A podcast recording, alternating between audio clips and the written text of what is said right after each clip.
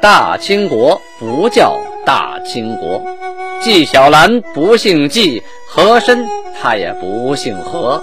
孝庄绝对不能称呼自己是孝庄，叫声小主那是你信口开河。摆手绢的那都是妓女，绝对不是格格。要想了解真正的清朝历史，请听由俊贝勒播讲的《清通鉴》。听众朋友们，大家好。咱们继续播讲《清通鉴》。上次讲到清太宗天聪八年农历的甲戌年，公元一六三四年，也是明朝的崇祯七年，贝勒阿巴泰带领着部队攻打灵丘的王家庄，礼部承正通家氏八都里战死。皇太极得知消息，十分惋惜。阴历的八月十三日，皇太极带领着部队由应州出发。他听说呀，啊，明朝洋河总督张宗恒、大同总兵曹文绍驻扎在怀仁（今天山西省境内）啊。洋河呢，就是山西省的阳高县。皇太极啊，断定此二位啊，必定会兵发大同。来解救大同，啊，而且确定他们肯定是趁夜啊兵发大同。于是啊，火速命令吐鲁什、吴拜啊带一支骑兵在路上埋伏啊袭击这股来增援的部队。但是呢，吐鲁什和福拜接到命令以后啊，不慌不忙啊，慢条斯理的耽误了行程啊，部队呀。赶到埋伏地点的时候，已经被人家发现了。得到信儿的明军呐，瞬间逃之夭夭啊，就没有进你的埋伏圈啊。回来以后啊，皇太极发脾气了啊，狠狠地臭骂了这二位一顿呐，当务军机，贻误战机，实在是不靠谱。但是呢，女真的部队啊，到了一个陌生的环境，路况也不熟啊，当地的情况也不熟悉，想准时准点的。还悄无声息地赶到埋伏地点，还不被对方发现，确实也很难做到啊。又过了两天呢，部队到达了大同附近。皇太极呀，首先致书给曹文绍，还是那招啊，先礼而后兵。咱们先讲和，能讲和，咱们就不用打啊，能不死人就不死人嘛。同时啊，还写了几封信给大同宣府、洋河的所有官员。说呀，我们到这来主要是为了要察哈尔逃到你们那边的蒙古牧民，因为现在察哈尔已经投靠我大金国了，现在属于我金国的地盘，所以我的人民逃到你那边，你们给养起来这是不行的，请你们还给我啊！你们还给我这事儿，咱们再聊。你要不还，我可要打了。当时这个曹文绍啊，咱们前文书多次提到过，此人啊。骄傲，能征惯战啊，而且呢，觉得自己有两下子。毕竟那义军呢，被他追着打，打的到处跑啊。他以为这个金国部队也不堪一击嘛啊，于是呢，主动带一支人马出城挑战呢。三下五除二就被金军给赶回来了啊。原来发现这个金军和农民起义军完全不一样啊。另一头呢，贝勒阿巴泰啊带人拿下了灵丘。明朝啊这一片的。上次说过是代王负责嘛？代王的母亲杨氏啊，就代王的母他妈妈，与张宗恒、曹文绍啊一起写了封书信，跟皇太极请和。那意思我们不打啊，我们还是求和，咱们谈一谈求和的条件吧。皇太极一看，哎，这事靠谱，于是互相通信往来，以意修好。到了八月二十号。皇太极的大部队就已经驻扎在大同周围了啊！派遣明朝的宗室朱乃廷和俘获的僧人，让他们带着书信进大同城啊，三趟啊，意思什么呢？把信带过去，我要你们的回信结果呢，对方啊不说话，不回答，没反应。这意思呢，这回答了啊。这丢面子呀！这回答了，显示我向你称臣了哈，认输了。他不回答吧，我也不说要跟你打，打我也不见能打得过。于是呢，保持沉默，啊，不出声。于是金军呢，由大同移营到四十里铺，后来又到了洋河。八月底呢，部队驻扎在左卫，就是今天山西省的左云县。反正是部队走到哪儿啊，那就是风卷残云一般呐啊！这帮如狼似虎的部队，他到哪儿，那不就是你不给我，我就杀光啊！你给我，我就拿光啊！反正边境的百姓可惨了。而且呢，这些小地方的呃官军呢，确实也不堪一击，防卫力量十分薄弱，根本也不够金军打的，基本都主动投降了。这一年呢，农历啊闰八月，就是说农历啊有两个八月，在闰八月初七的时候啊，金军决定班师还朝。在闰八月初三的时候，皇太极就写信。给驻宣府的太监啊，这个太监呢是皇帝派来的呀，他就跟他说呀：“说你尔主以尔等为耳目亲信之臣，使分驻各省，理应以兵之强弱、民之疾苦及无屡欲修好之意，直奏无言，以益安尔国之民呢。”皇太极这句话的意思是说，你们既然是皇上的耳目吗？住在各个省。你们就应该考虑一下你们各个省的兵啊兵力如何，老百姓的疾苦。我这么多次要跟你们修好，你们也不说打，你们也不说好，也不向上汇报。你们这样做也不是安国安民的方法呀。今尔等乃附和外官，专欺尔主，则国疲民困，何时休息？意思说你们现在啊。跟这些外官，就是说驻扎在外地的这些官员，一个鼻孔出气儿，就骗你们的主子，让你们的国君还以为这些天下太平呢，什么都不知道。最后呢，国家啊越来越疲乏，老百姓越来越穷困，什么时候才能休养生息呢？且令尔等驻外有何裨益？把你们安排在外边有什么用啊？翌日啊，就第二天，皇太极下令，大军啊。攻左卫城，给你们写信，你们不回信是吧？不知道我的意思。好，我动动兵啊，我动动炮，让你们知道知道我的意思。这大炮向左卫城咚咚咚这么一顿砸呀，几会儿的功夫，这城墙砸的全是大窟窿，大豁口就砸出来了。巴西的部队呀，排好了整齐的队形，前边一排排都是挨排。这个挨排这种东西啊，就比那个战车要小。比那个圆的盾牌呀还要大啊，长方形，有的前面还扎砖子、大钉子啊、大尖儿，后边有人握着，一点一点往前移动，形成一面墙往前移动。与对面的火铳啊，还有弓箭呢，对挨排后边的人没有伤害，形成不了威胁。这个挨排呢，上面还顶着、举着一排啊，上面砸的东西也砸不到，掩护着这些士兵，像在一个小屋子里一样，就到了城下。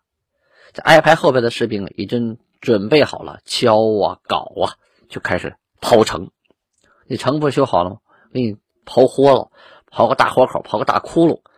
城一刨大窟窿，我就往里冲呗。这样的话，我也不用搭梯子往上爬，那样我还得死人，危险是吧？我这么打你，连炮弹都省了。没过多一会儿啊啊，这个城不禁挖呀，架不住人多呀，一块刨啊。一会儿就刨个大窟窿，这城墙咵啦，上面就塌下来了，塌个大豁口，这就往往上上就容易了。与此同时啊，啊，其他的云梯兵也开始往上冲啊，扛着梯子就往上架，后边的弓箭手、火铳、火炮做掩护，往城墙上打。梯子往上一搭啊，其中有一个整红旗的勇士，名字叫楚布库丹啊，他是第一个登上了左卫城啊。登上城之后，挥刀就砍呐，跟城上的军兵就站到一处，后边的士兵就像一窝蜂一样，潮水一样往上涌啊。这城上四面的守军一看，哟，敌军攻上城墙了，坏了，我们的防御设施没有用了，剩下变成肉搏了。于是四面皆溃啊。这场战斗，城中的士兵就死了一千多人呢，拿下了左卫城，也算是给明朝这些当官的一点颜色瞧一瞧。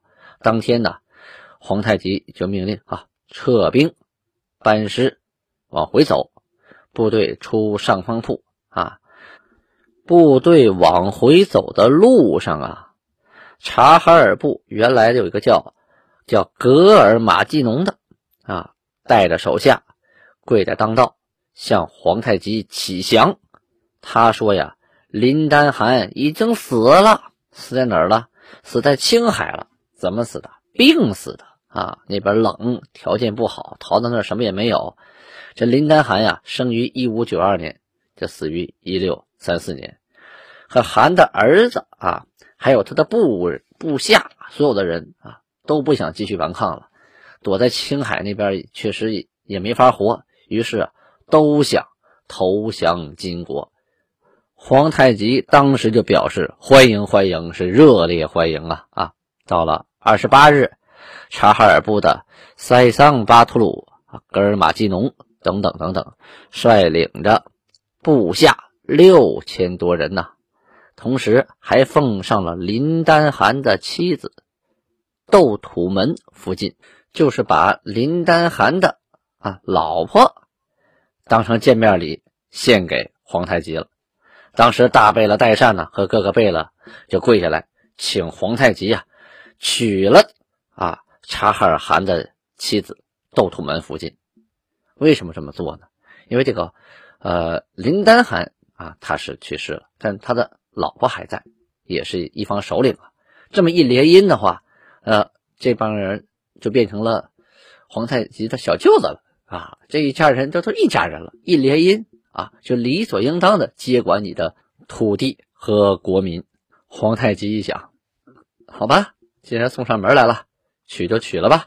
咱们不看她好不好看啊，也不看她嫁过谁，关键是带来的嫁妆啊不少啊。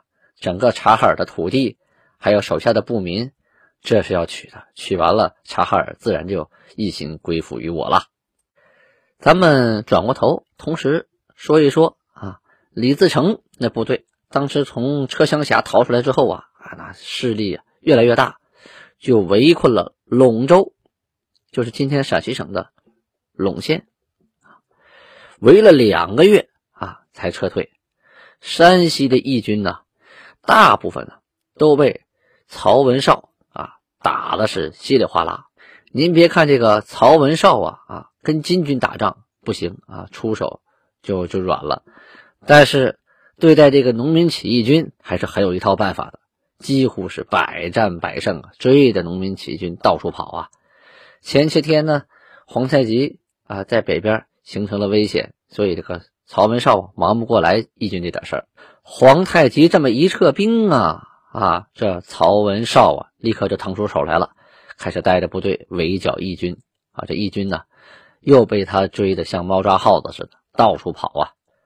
档案九月二十一日记载啊。皇太极做出了一个决定，前一段时间呢，从瓦尔喀部啊啊，就是裸回了一些人，这些人也都是女真人。这个瓦尔喀在哪儿呢？是今天俄罗斯地区，也就是和朝鲜呃接壤的那个海参崴那往北的那个地区啊，包括库页岛的一部分啊，过去称为瓦尔喀。从那儿裸回了很多人，很多壮丁。皇太极啊，就命令把这些壮丁啊。拨给谁呢？拨给一些不够人数的齐尼禄啊！因为去年十一月呀，他命令那个大臣吉斯哈乌巴海带着官员八名，还有兵丁三百去征这个瓦尔喀。今年五月的时候，基斯哈巴海呀就到了宁古塔，就派人奏报说俘获了男子啊五百五十余人，妇女和小孩呢。一千五百人，马匹呀，一百九十四，牛一百八十三，还有雕啊、舍利顺呐、狐啊、水獭呀、黄鼠啊、灰鼠啊、袍子呀等等啊，裘皮呀一百六十领，皮子呀两千二百五十张啊，还有皮褥子三个，缎子四匹，布一百二十匹，人参八十斤呐。听众朋友们，你们看看，仅仅去了三百个啊，三百个士兵啊，就获得了这么大的胜利，所以说当时这个女真部队的战斗力很强啊。当时啊，捕获了这些人，怎么安置呢？皇太极呀，就派这个英格尔岱、龙石、不成格和大贝勒代善呢等等这些贝勒，你们开会研究研究。我的意思呢，这回咱们抓的人呢，不像以前了。以前是不管抓多少啊，平均分配，八旗平均分啊，抓八个一边一个，抓十六个一边俩啊。这回不了，这回看一看，咱们拢拢数，看看哪个旗呀人多，哪个旗呢人少啊。这回我们定死一个旗下边啊，一共就设三十个牛录。哎，大家要注意啊，以前可不是三十牛录，最早啊，这个八旗啊怎么规定的呢？是三百个壮丁是一个牛录。五个牛录一个甲拉，五个甲拉啊是一个古萨，就是一个旗。这么算的话是二十五个呀，啊五五二十五。可这回定为三十个牛录，也就是说呢，这个牛鹿在战争当中啊不断的增长，有的多有的少。于是呢，来个平均数三十啊，谁家多了就减，谁家少了就补啊。具体多少多少数，你们开会拿出一个具体的意见和方法啊。这些人呢就开始研究了，开始算了，哪个旗有多少个牛鹿啊？哪个多哪个少啊？嗯，开始挑，同时同时抓这些人呢，得看看谁是壮年呢？啊，谁是能打的呀？要是牛鹿不够的，不够三十个的怎么办？得选新的牛鹿长官呢，给他分配壮丁，同时还给他选地方，让他们住在别的地方，多的分出来一块，少的补一补啊。如果实在不够的话，以后再俘获人。再往里补，皇太极呀还说了：“至于旧有人民，我亦不变均分，唯心所俘获，理应拨补不足之旗。啊，若八旗不令划一，或有一旗多于他旗者，其意欲何为耶？”哎，这话话里有话呀，说以前你们有的人多，有的人少，我没法平均，本来就是你这旗的人，我分给别的旗，你们都不愿意。啊，都习惯了，不高兴是吧？那这回我新抓的人，我可以补一补嘛？你的人多，我少给你几个；你的人少，我多给你几个嘛？那八旗就应该一边多。你这个棋比别人多好几个牛录，你什么意思呢？你想干什么呀？啊，这话一递出来，大家一合计合计，行了吧？平均吧，啊，别占这便宜了。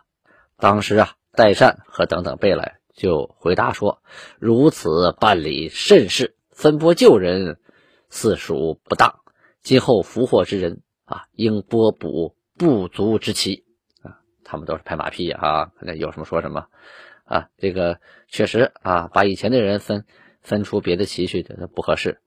但是新抓的人可以补一补嘛。于是呢，将所编户口的五百五十七名壮丁啊，补给整白旗一百七十七丁，镶黄旗二百丁，整蓝旗一百八十丁。还设了新牛录啊，整黄旗四个，镶黄旗四个，整蓝旗五个，整红旗两个，镶红旗两个，整白旗一个。同时呢，还由于呢多余牛录多余三十牛录的还有谁呢？镶白旗和镶蓝旗，哎，就裁掉啊，不归你了。这镶白旗呢就去掉了两个牛录，镶蓝旗呢就去掉了一个牛录。大家可以算一算啊，镶白旗原来就比这个三十牛录还多俩，它三十二个牛录啊。可是有的牛录呢，缺四个、缺五个呀。比如说整蓝旗，缺五个牛录，才二十五个牛录啊。二十五跟三十二差七个牛录呢啊，七个牛录就两千多壮丁啊。同是八旗啊，大家都地位均等，可是，一论人数，还比他多两千多人呢。啊，打仗的壮丁多两千多人，那力量可差不少呢。所以皇太极借着这次机会，把大家的力量就给均衡了，得到了一种互相制衡的局面。这样呢，皇太极也便于更好的管理啊各个旗。转过头说说明廷啊，明朝那边啊，恰巧这段时间各股义军呢打来打去，都被撵到了陕西境内，哎，集中在一块了。这回朝廷。